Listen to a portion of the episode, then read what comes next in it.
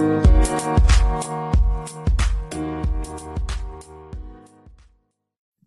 you go. Hello, hello, hello. Welcome to my show, Unbreakable Life with Glory. My name is Gloria Goldberg, and today I have another amazing guest. He's a type of guy who loves people, loves to learn, loves businesses, and loves his family. He's a father of two amazing and beautiful daughters. His true passion is coaching individuals and businesses to create meaningful results and achieve at a very high level. His teaching involves creating permanent internal changes in habits, paradigms, and self image. He also loves health and fitness, and he also a marathon runner. Welcome to my show, Dave Science. How are you today? Gloria, I'm great, and thank you for that beautiful introduction. I'm honored to be here today. I look forward to having a great conversation. Well, Dave, I'm so happy and honored to have you because you have a beautiful story that I like you to share with a lot of people because I know you will inspire a lot of my audience. So, you know, my audience, a lot of them follow me because I talk about depression, anxiety, and PTSD. And when I when I met you in London Rio Academy when you was studying to be a public speaker, your story create me like a lot insightful thoughts. And one of the special insightful thoughts that you create me, it was forgiveness.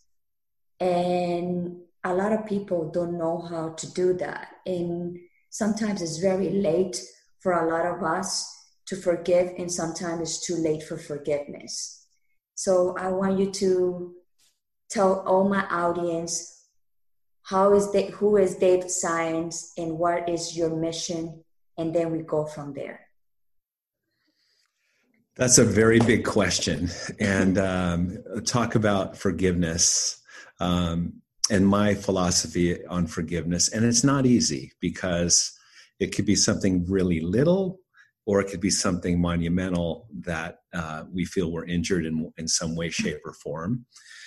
but the damage that happens to us as people if we hang on to uh, anger, bitterment, or, and resentment, those are emotions that we end up feeling more than the other person.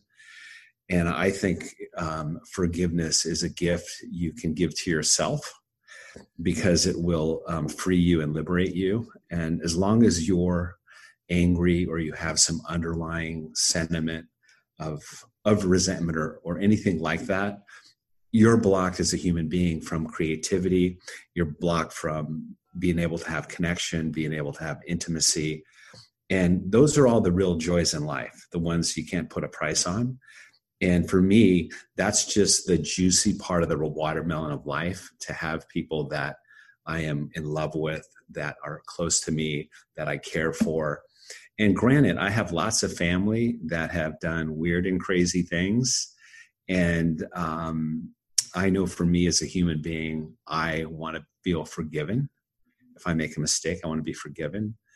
And so I have to extend that gift to others and forgive everything so I can feel like I can be forgiven too. And I think my mission in life, um, my big mission is in life, is actually to help people find a way through a difficult time.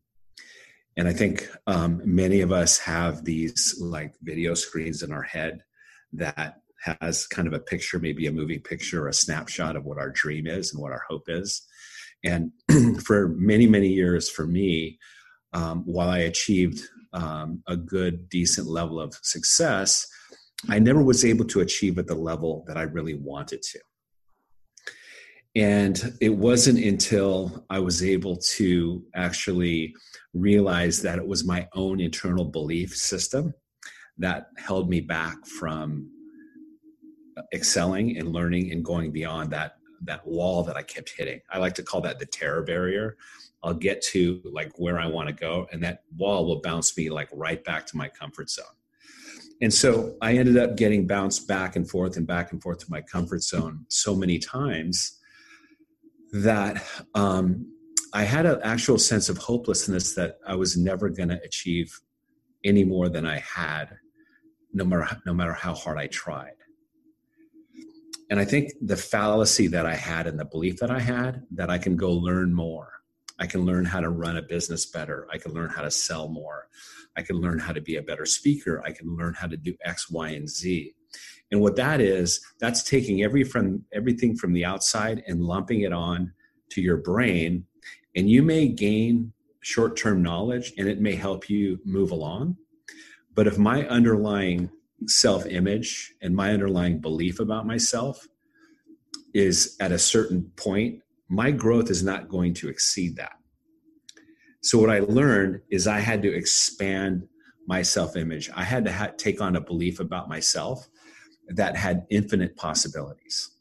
So when you said underlying image means is the image that people create but for themselves and and that is like the that's what they are they believe who they are and they are like uh, close to expand or grow because that's what they are well here's the thing gloria and that's a great question and and so many people are are in darkened. They don't understand that um, since the day they were born, through their parents, through their school, through others, they're giving these ideas and these thoughts, and they have traumas that happen to them. And then because of these traumas that happen, because of the, the surroundings they grow up in, they start to form these beliefs about the world. They start to form these beliefs about how they should act, how they should be, and how they should do most people truly are completely unaware of how they're programmed. They have no idea. They, they keep getting in the same argument over and over again with their spouse. They keep having all this friction with their kids. They're not succeeding in their business at the level they want to succeed in.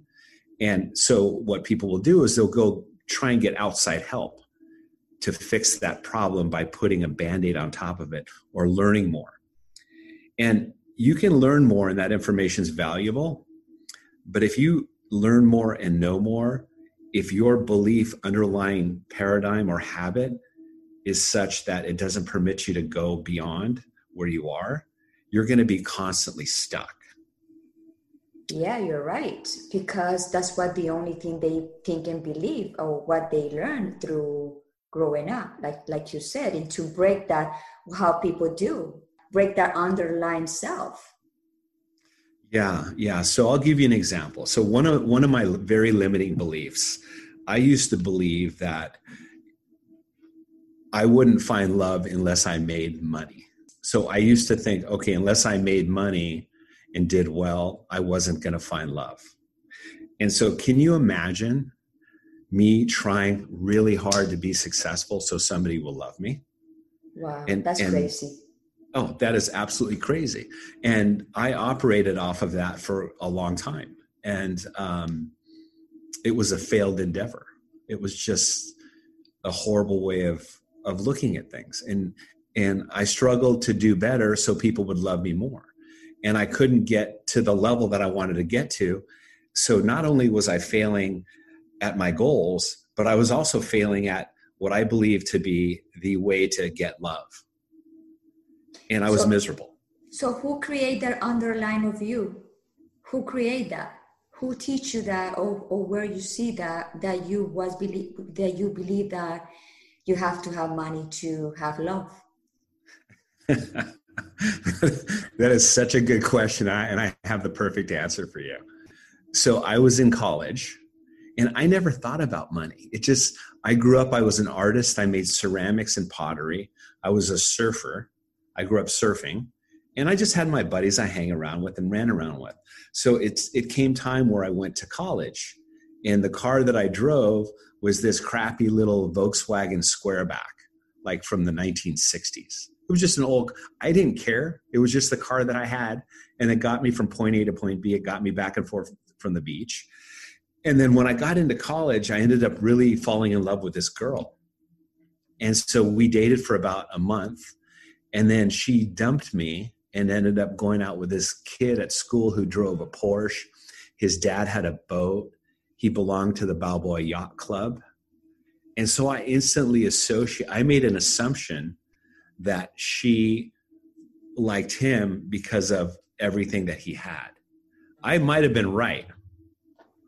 But either way, that became the belief that I adopted that ended up causing me to pursue success in that way. That was a trauma that you had. So I you had you, was... you you had an unconscious trauma and you keep going and that's why you thought because you like so much this woman and that you associate that with the money of the other guy and you disvalue yourself in that moment yeah i did i did and then my wife when i got married uh, when i got married my wife was like all about me making money and doing well so we could buy a house so it further created the impression that in order to earn her love i needed to succeed and it put an inordinate amount of pressure on me of course. So that was. Uh, and how you, how how did you break that underline? What was your commitment to find out? Like, no, this is not the way. Yeah. So um, what I teach and what I coach people on is what I learned, and what I learned. What uh, so so to give you an example. So there's this principle, a universal law called the law of polarity Mm-hmm. And so the law of polarity means for every one thing, there's an opposite, right? Yes. So if there's an up, there's a down. If there's a hot, there's a cold.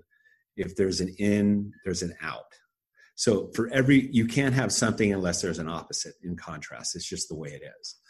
So part of my teaching is is inventorying these beliefs that don't serve you and then you draft the opposite in in in an affirmation so what I would do is I would say, I am so happy.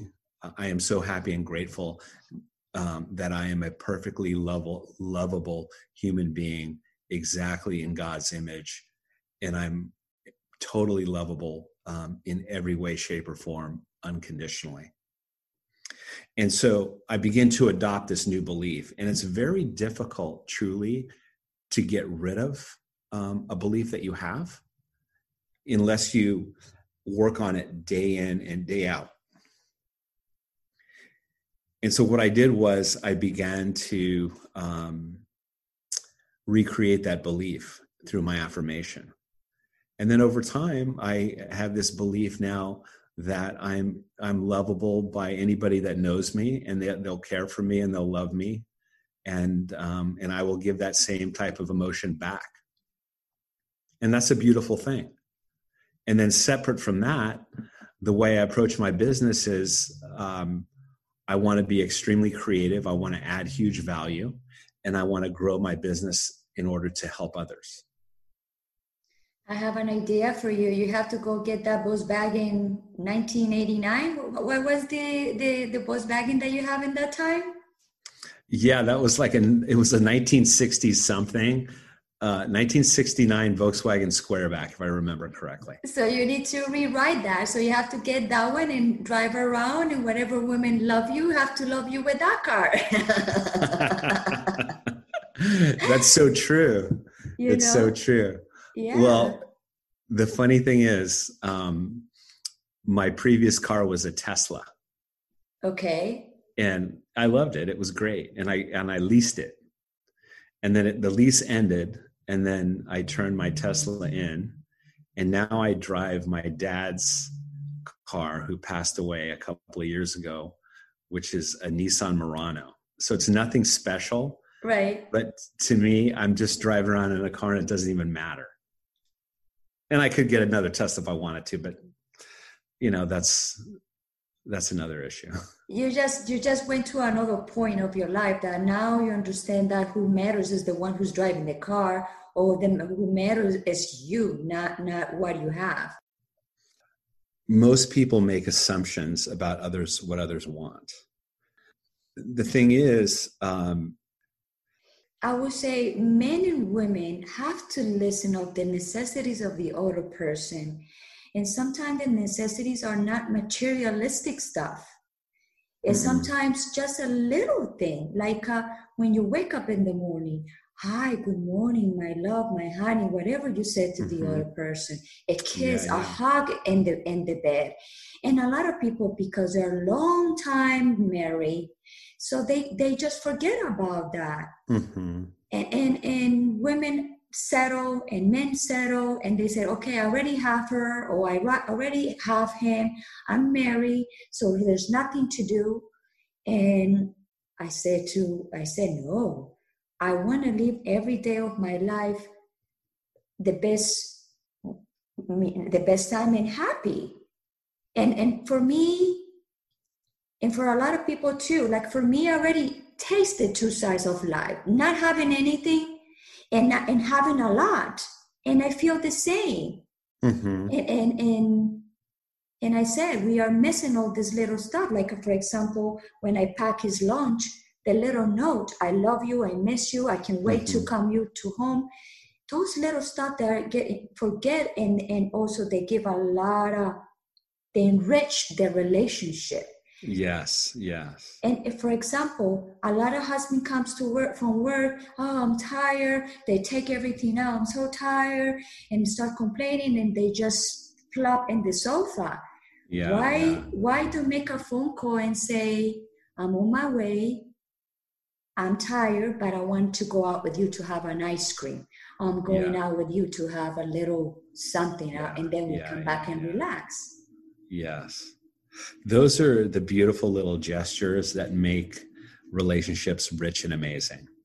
Yeah. And um, everybody that I know, most human beings want to feel important and they want to feel cared for.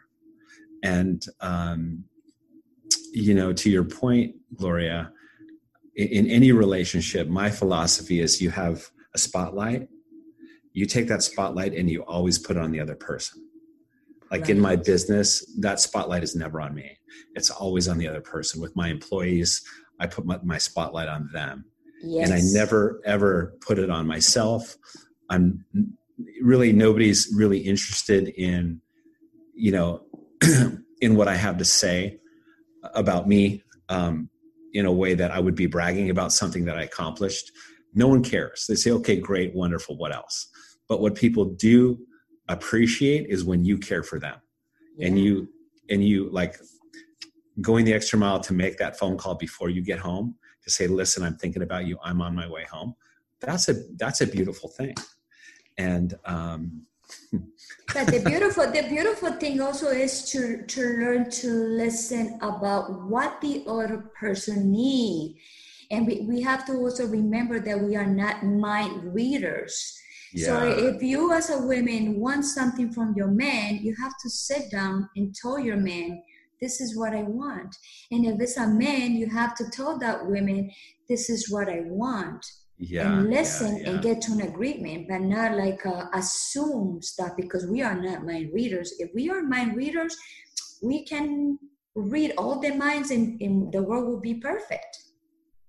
Yeah, exactly. And I think what you're talking about is communication and that's that's everything and i know if i play the game of assuming and playing pin the tail onto the donkey 99% of the time i'm going to guess wrong so i better just check up and ask and not assume exactly now dave i want to go in this direction with you now in this conversation because a lot of people lost we all lost people, but you lost in 2012, you lost your wife. And that moment for you was very, very hard. And I want you to tell my audience what happened and how you feel and how you was able to surface again with a different perspective and to be able to inspire other people that lost their their partner or their kids or somebody that they love. Hmm, sure, Gloria.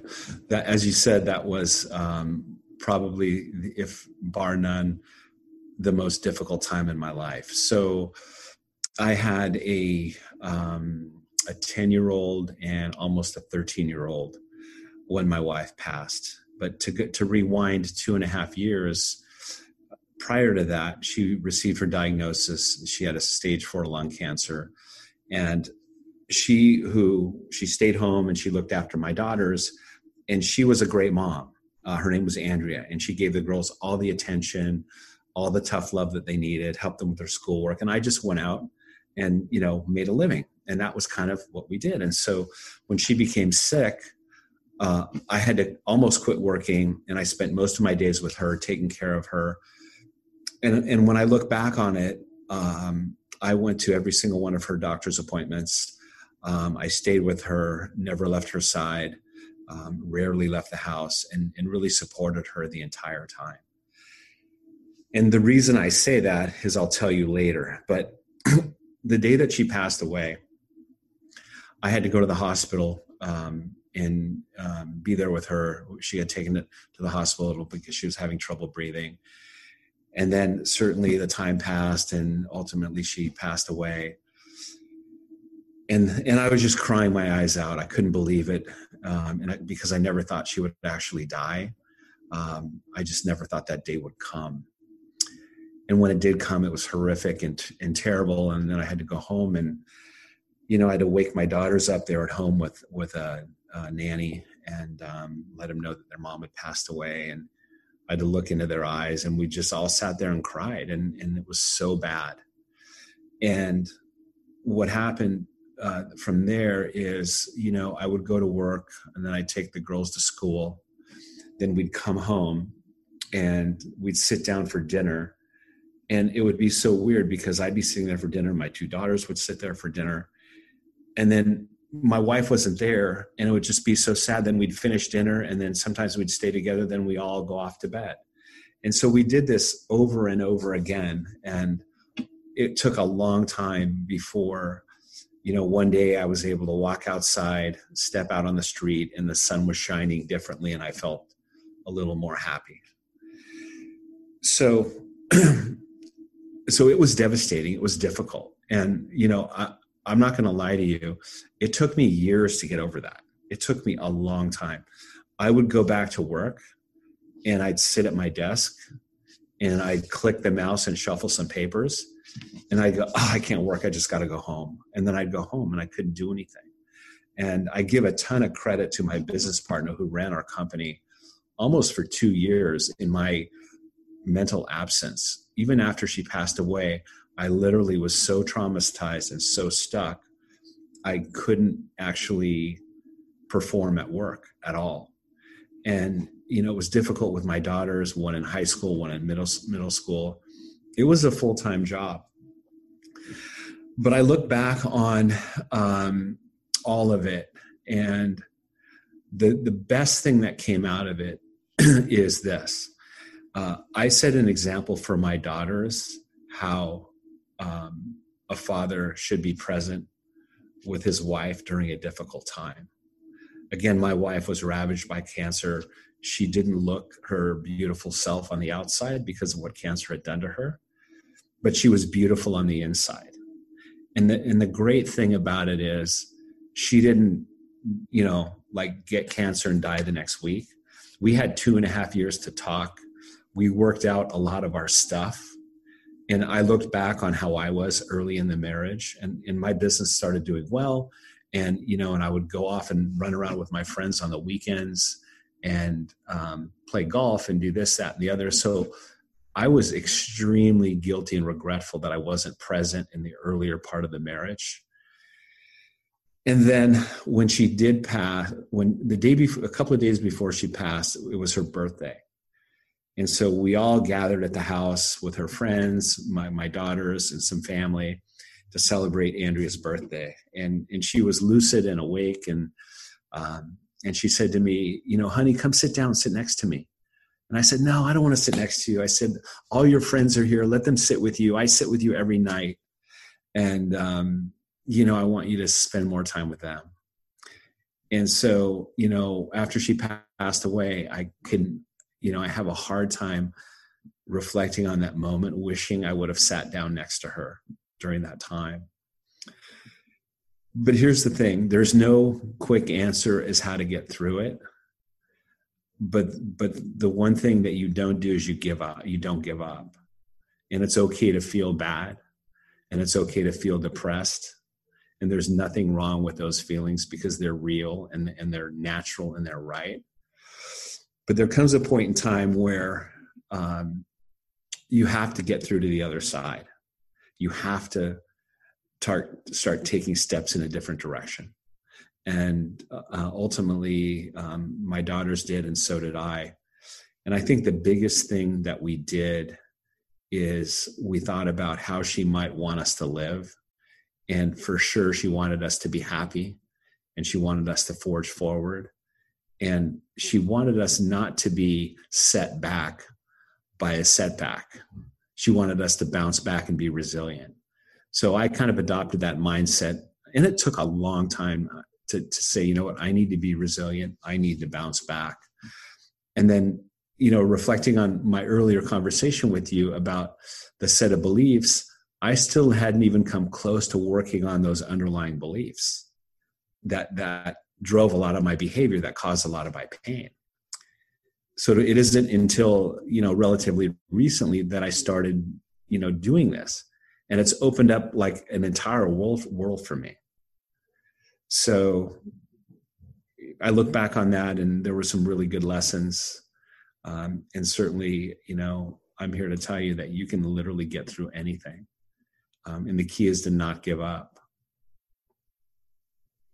definitely you can never can give up because you are alive you need to keep going. You have a mission. You have a path. And everybody have different paths. And i know that has to be very hard to lose someone. But at the same time when somebody goes it's also a lesson. And the lesson for you probably was like uh, next time don't lose your time. Next time be a better partner next mm-hmm. time enjoy the person they they are gonna be next for you mm-hmm. and evaluate everything that you did not wrong but everything that you think that it was not okay and mm-hmm. and be a better person mm-hmm. and and i think she teach you that that you cannot lose time with anybody yeah, see that's a good that's a great point and that's actually you know a lesson not only for just with a partner but for life in general. I think uh, Gloria death teaches us one thing um, truly and uh, many people don't grasp this lesson is that we don't have forever. Mm-mm. And if and if I realize truly that I don't have forever, I'm going to take the best I can and squeeze all the juice out of it. Now, do I do this every day? No. But do I want to have more awareness at it and become better at it? Yes, I do. And again, it goes back to I get the most joy out of shining that light on the other person and making it about them, and they light up. And to me, that's what gets me off is seeing that raw human emotion of another person feeling like they're important. Because like let's put an example my father he didn't love us the way we or me wanted him to love me but i also understand that they don't teach him how to love people. And I, I have a long time to understand why he was like that with us. And then i went back to his history and like you said the underlying uh, self and he, his mother never teach him to love so his mother never loved him never teach him how to love and so he have a resentment a resentment with women and he transfer us to that kind mm-hmm. of not love to us mm-hmm. and but i was aware very young to say this is not right this mm-hmm. is not this is not normal how mm-hmm. he don't love us or the way he should love us. It mm-hmm. was a mm-hmm. weird, it was a weird love, but now that I'm 47, I understand the way he is. And then when you understand the other people, you grow, and you have to understand that not everybody is moving the same way. So when you go back to your your when you go back to yourself, and then you say, "Oh, I want to be better. I want to be, I want to love. I want to give everything. Because a lot of people say, oh, why I'm going to get this and never teach me. But it never's too late to learn. And I don't know, Dave, but I feel so happy when I give love. I feel so happy when I can give the attention. I feel so love, uh, happy when I can help someone that is, as unhappy and to lift that person up. Mm-hmm. What do you think about that? Yeah, yeah. I mean, you're you're speaking my language, Gloria, and I think that's why you and I connected um, on that higher plane of frequency, um, because that's that's 100% what everything is about. Um, I grew up um, so. My mother is Jewish, which makes me Jewish, and my she married my father, who is a Catholic, and um, so my mom rebelled against the, the Jewish religion. But my grandparents, something about the Jewish culture they made a massive fuss about their children. No matter what you were doing, you know, they, t- they took an interest in you. And I always felt like people were interested in me. And so I know how, how good that feels. You know, unfortunately, there's many, many people that don't know how to receive love. They don't know how to make it about the other person because they're worried that they're not going to get theirs. And, and that's just, it's, unfortunately it's just a scarcity mentality. You know when i'm worried about me that i'm not going to get this or i'm not going to get any attention. I become you know i, be, I become afraid and then i start um, acting crazy if i'm not given the attention that i think i deserve. And i may not get it and that's okay but the important thing is that i give it. And in the giving of it i'm setting an example of what to do and others may never change and some won't. And that's their path. And you know and i don't mean this in a cruel way but my hope is that they suffer enough in a way where they're compelled to want to make a change because if they break through the other side is the best part but also, Dave, people have this also a little bit confused. You have to give without asking in return. Because when you give, even that person don't give you back that, but you're gonna receive in another way. If you are aware of that, yes. you're gonna be fine. If you give love to somebody or you give a nice gesture to someone or you help someone, and that person is specific, that person that you're giving all that to that person, don't give in return what you're giving, it's okay. It's okay mm-hmm. because you know what? It's not it's not it's not his her, his or her path. It's your path of giving but you're gonna also gonna re- receive in another beautiful way. Mm-hmm. and that's what people eh, like uh, like to see. Well that's a great point too um, because the universe is your source. God like god is my source so so i'm not relying on that one person to give back to me. Um, my job is to give and i live in an abundant world that's going to supply me with with way more than i need. And if i look at it that way i i don't feel like i lack anything. And and it's okay to want something but it's not okay to want something so badly that that thing that you want owns you. That's correct you know it's like oh i want to get a new car i want to get a new car. It's okay to want that but it's got to be okay like well if i don't get a new car it's no big deal. And and you're not you're not you don't want something so bad that that thing owns you. Did you follow me? Of course i follow you. You yeah. never you never have to feel like a you like you need to be a slave of the things. Like uh, when you said went to the universe when you said i want this it's because you don't have it. And the universe is not going to give it to you.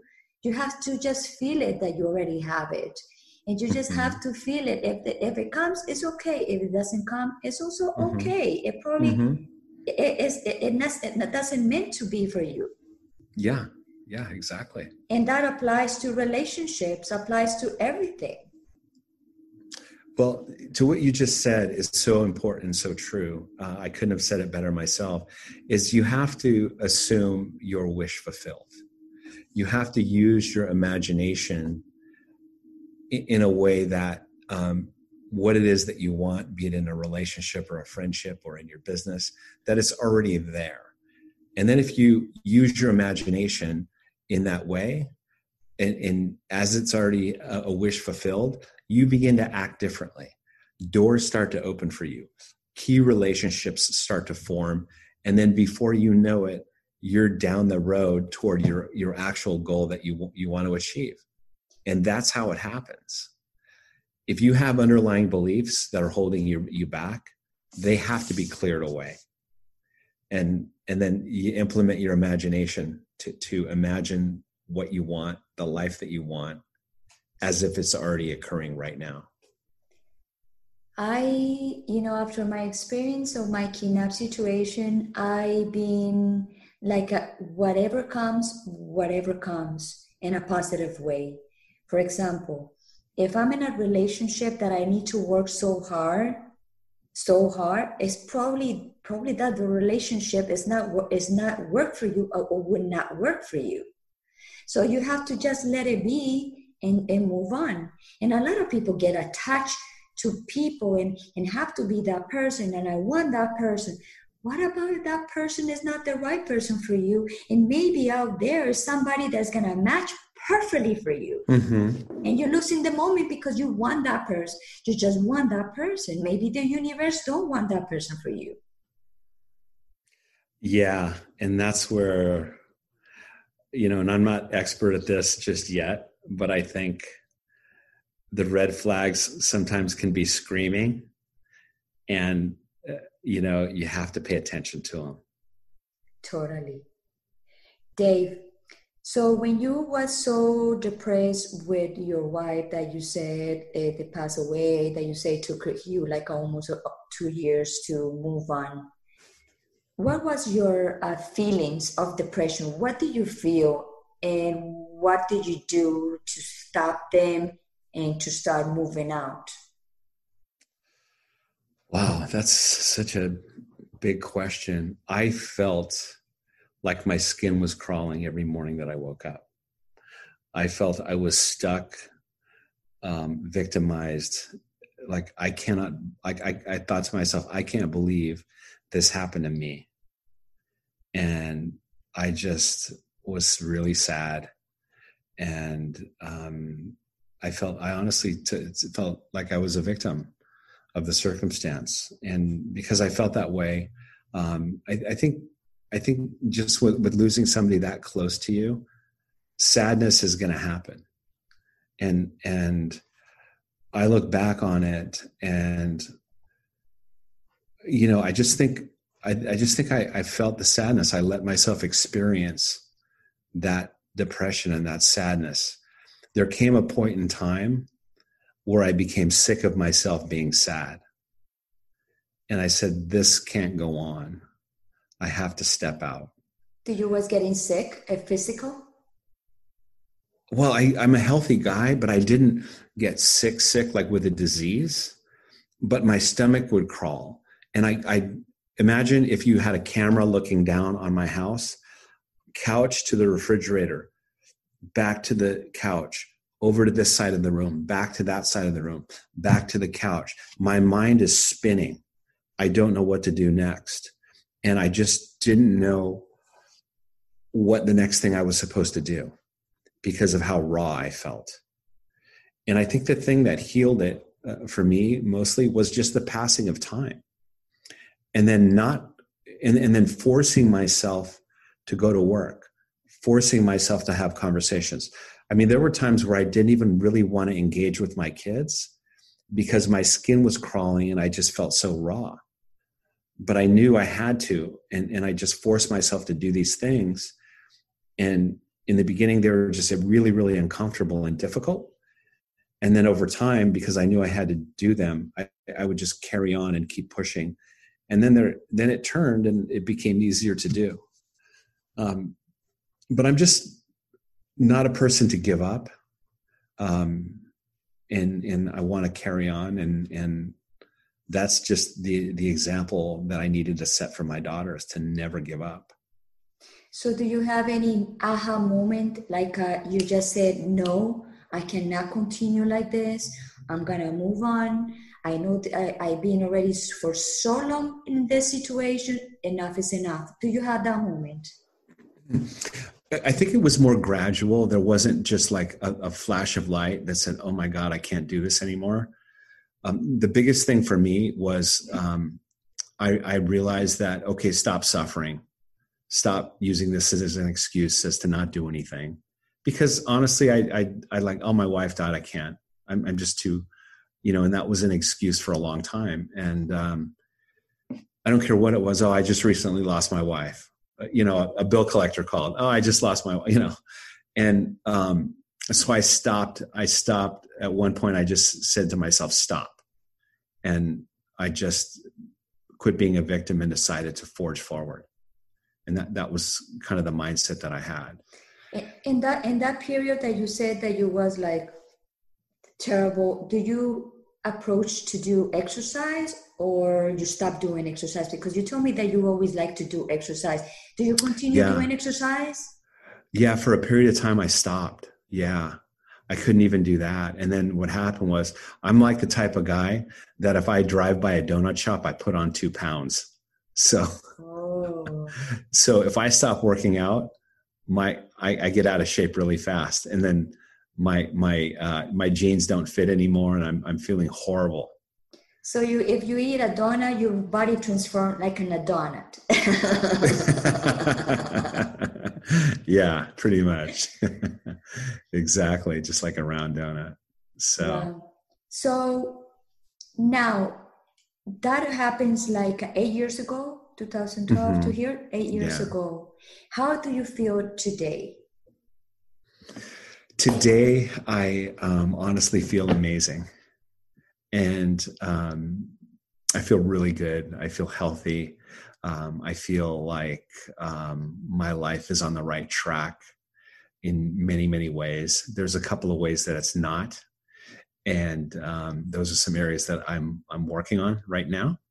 Um, but I mean, the main thing for me is I found a way to discover what my underlying limiting beliefs are and how to come to terms with those and how to correct them. And so many of my limitations about what I thought I could and couldn't do have been removed. That's so, great. Yeah. Yeah. And how you do that? How you meditate? Do you do exercise? Do you have a coach? Yeah. So what I what I do, and I kind of alluded to this a little bit, is I um is like through my process is I have to set a really big goal. There's a goal that is like, okay, there's an A goal. An A goal is something you're already doing that you're doing well, that you know how to do. Then there's a B goal, is something that um, I were to say to myself, well, Dave, if you did X, Y, and Z, you can achieve this goal. I know if I were to do this, I could achieve that goal. And that goal is not an inspiring goal either, because it's something I actually know I could do if I do this. And then there's a goal called a C goal. And a C goal is a goal is your fantasy. It's something that you've never done before. It's something that you really want. And then you figure out what that C goal is, but you don't try and figure out how to get it. You just figure out what it is. And then and then after you figure out what it is, then what you do is you begin you begin to um, study and you begin to learn and you apply your learning and your teaching in everything that you're doing toward working toward that goal. And then what happens is, and this is a term that you and I are familiar with, you hit massive resistance and you hit that wall um, and you go into this place called the knowing doing gap. And many, many people may experience this now is they know what to do and they, and, but they don't do it. Like I know I should do make this many phone calls. I know I should talk to this many people. I know I should send out this many emails. And then I should try and pursue three very high level key relationships with, with these people. But now I'm afraid to call them. So I know I should do it, but then I don't. That's called the knowing doing gap. And then what you do from there is you you start understanding why aren't you doing these things? And then when you understand um, what's driving the belief and the fear, then you again as i said for every one thing there's an opposite. Right. So whatever those whatever those fears are that you have you identify those fears and then then you go okay what's the opposite of that? You know and and like um you know imagine if i were to say gloria you know you have this big podcast um, there you are. I'm afraid to talk to you um, because of who you are and everything. And um, it's like you know if i were to say to you there's somebody that's afraid to talk to you would that just seem like the weirdest thing ever? Yes. Yeah. So most people in high places if you tell them that someone's afraid to talk to them they go well why? It just seems so strange. So um, because they are because they are afraid of the no a lot of people are afraid to listen to the no and when people say to you no they're just okay no when they like a woman they, and they invite her to go out and she say no you have to also be a, accept the no so a lot of people yeah. are afraid to the no to their rejection and yeah. they think that when yeah. they say to you, you you don't have no value or you're not important of it mm-hmm. Mm-hmm. well you can never hear a yes unless you ask exactly yeah the worst thing that you can do is don't ask if you don't ask that's the worst thing you can do it is. It is. And again, the reason everything's because of somebody's belief system. You know, it's if you look at no, okay, I'm afraid someone's going to say no. What's the opposite of that? I welcome no. I can't wait to hear no. Because if they tell me no, it just maybe just means no right now. It doesn't mean later. What, you know, I'm going to figure out what that is. Um, I have a friend of mine that she was very afraid to the no.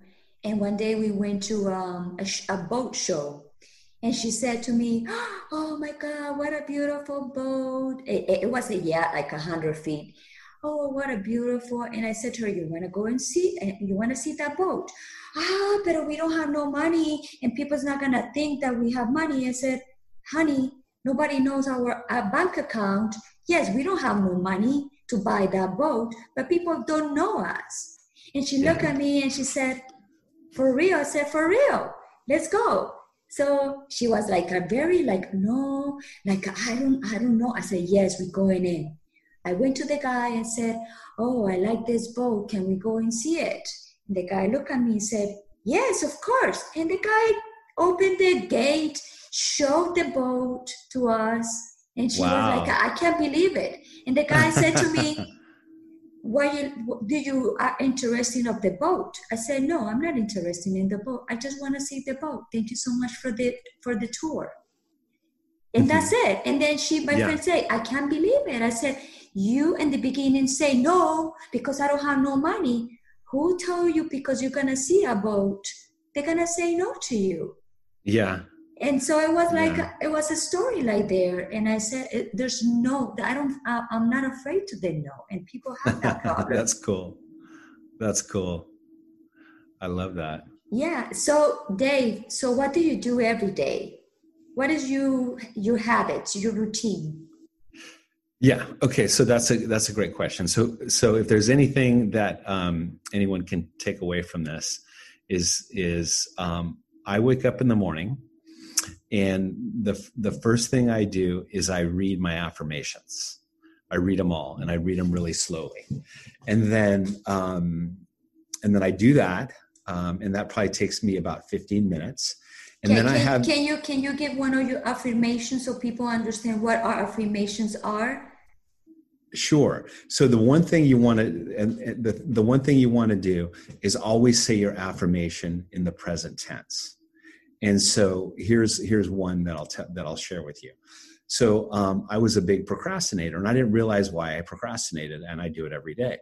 And so, um, so one of my one of my affirmations is, "I am so happy and grateful that whatever I start, I finish." That's a good one. So yeah, and and I use that affirmation to finish the LA marathon, and because I was never a runner. Okay. And so when I was running, I would say, whatever I start, I finish. Whatever I start, I finish. So me running the LA Marathon was correlated more to my thinking than my ability to run. And so the other one is I'm so happy and grateful that when I give a command to myself, I follow it. That's so I give a command. good one. yeah i give a command and i follow it so so so i have a volume of affirmations that, that i read and then um crazy it may as it may sound i have a reading partner that um, at seven o'clock every morning we spend 30 minutes reading out of napoleon's hill's book think and grow rich. So then we read out of that book for 30 minutes. And then prior well prior to that there's other thing this other thing i do is where i have this identity script. And so what an identity script is there's three people that i admire greatly that i say i am just like these three people. And then i i um, describe the character of these three people all mixed into one mm-hmm. as me. Mm-hmm. and i say this is my this is my person. And then i ask myself throughout the day what would this person do under these circumstances? And it's very empowering. So so then then then what i'll do uh, then what i'll do is i'll do i'll i'll do the um, affirmations and then i rewrite um, then i'll rewrite my goal. I'll, uh, I'll i'll rewrite exactly what my goal is. And i know i basically know it by heart and i could say it and i know the whole thing. And so i'll say that. And then um, you also you also wake up super early you know what i do? I get literally i get up between 4.30 and 5 o'clock every morning. And what time you go to sleep? I go to bed around 9.30 10 wow. Yeah yeah. And then and then i have a business. I have a sales and marketing company um, and we work with satellite television. And um, that business is going really well. And then um, next to that, I have my coaching business where I help people individually and then I help businesses. And, um, you know, the main thing is let's remove the blocks. Let's get what's blocking you um, from to stop blocking you and allow you to move forward. Again, it's all about your underlying beliefs that you may or may not even be aware that exists. Right. And, yeah, and then I I'm training for the New York Marathon now. That's in November, so I'm really excited about that. And um, yeah, just trying to have a good time. That's just awesome. I was gonna ask you uh, about something that you was mentioning. I don't want to interrupt you. Let me see if I don't forget about it. Um, okay, if I remember, I come back with that one. So before we wrap it up, do you have anything to say to my audience? Oh, I remember. I remember. What is the name of your coaching? Yeah, so my coaching is called Inside Advantage Coaching. And that's the website, insideadvantagecoaching.com. I will post it uh, under the podcast when I just uh, post it. They're going to be all your information about his coaching practices. So you guys, if they want to be coached by Dave Science, you can follow him and you can contact him. And your coaching is based on the person, and based on the person, you have a time when you coach, like a three, four, five sessions, or it depends the person. Yeah, so I have a twelve. It depends on the person, but it's it can be a person or or a company or a team. It's the same teaching it could be a teenager. You know, I don't. I, I did it with my kids, of course, um, but mainly it's people, you know, uh, that are in business and that work and so forth. Um, so I have a 12 week program where you uh, we have a call once a week to go over a lesson, and then we have a call in the middle of the week to review the lesson, and there's accountability along the way, similar to the accountability that we're familiar with, the red and the the red and the green right um, to make sure you're doing your work um, and then um, and then i also have a shorter class which is a um, a self-image makeover that's which is, awesome. Yeah it's like a four week program. Um, it's pretty extensive into completely redoing your self-image um, which is really helpful. And then um, and then after that you do the 12 week program i have a follow-up which is kind of like laser one-on-one coaching. Uh, and that's that's pretty much it. And, and then you know if so, if somebody needs my help and they want to get some questions answered i, I don't need to get paid um, i'm more than happy to help in any way particularly if they're friends of yours or they want to ask questions um, i'm more than happy to spend as much time uh, as possible helping Thank you so much about that. You hear, guys? You guys have right now a free little coaching. If you guys wanna like ask some questions, he will be able to help you. So mostly of the, the people that you see are men or women, or you have a mix of it. A mix. A mix. Yeah, yeah. Mostly men. Right. Yeah, but some women. That's awesome. Yeah, yeah, yeah. So before we go, do you have anything that you want to say to my audience that suffer from depression and anxiety how to be better? Yes, I do. Um, first of all, I want you to know that um, I'm sending you all the, the love energy from inside of my heart that you can possibly imagine. Just imagine a lot of warmth and care flowing your way. And um, there is somebody on this planet that loves you and cares for you deeply. And if you can connect with um, the fact that they have huge love for you and realize that to be loved by somebody is something really important, and that can bring you some hope and happiness. Um, I hope that it does. And then the other part of it is um, there's there's some underlying i know there's clinical depression and and and again i'm not a doctor but i do know for a fact if you begin to change the way you believe about yourself or the way that you think about yourself or if you begin to investigate what these underlying beliefs are that you're not aware of and you can start to discover them you can have some meaningful change in your life that can bring you just a volume of joy and you know, I suffered from the same, you know, stuckness for a long time. And, um, and it was simple. Once I figured out my thinking was, you know, out of whack and how to fix it, um, it gave me some answers.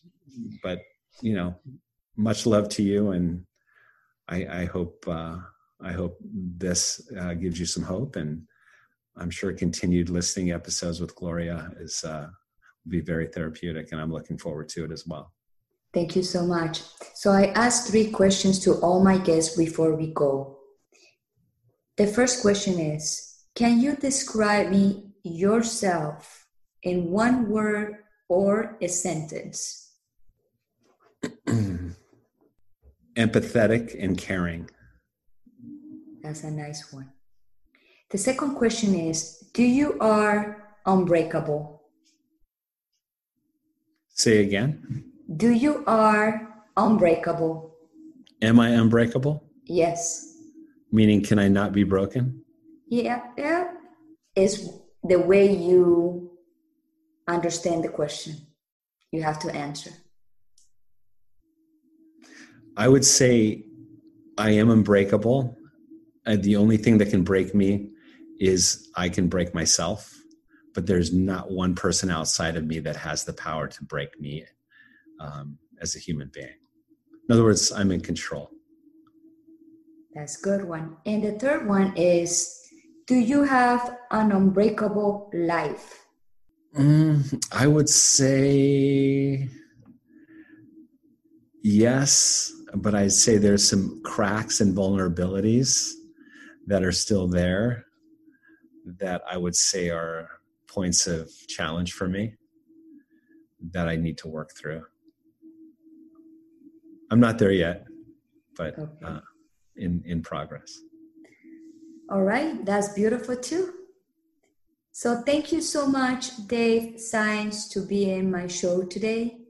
I'm honored to have you and for you to share your time with us and help others to be better. And I'm so honored to have you and thank you again. Gloria, thank you. It's all my pleasure, and I'm honored that you uh, you chose you chose to ask me. Thank you. All right. Okay, guys, thank you so much. This is one more episode from Recover Life with Glory. This is Gloria Goldberg. Have a wonderful day and have a wonderful life. Thank you. Bye bye. I see you later. Ciao, ciao.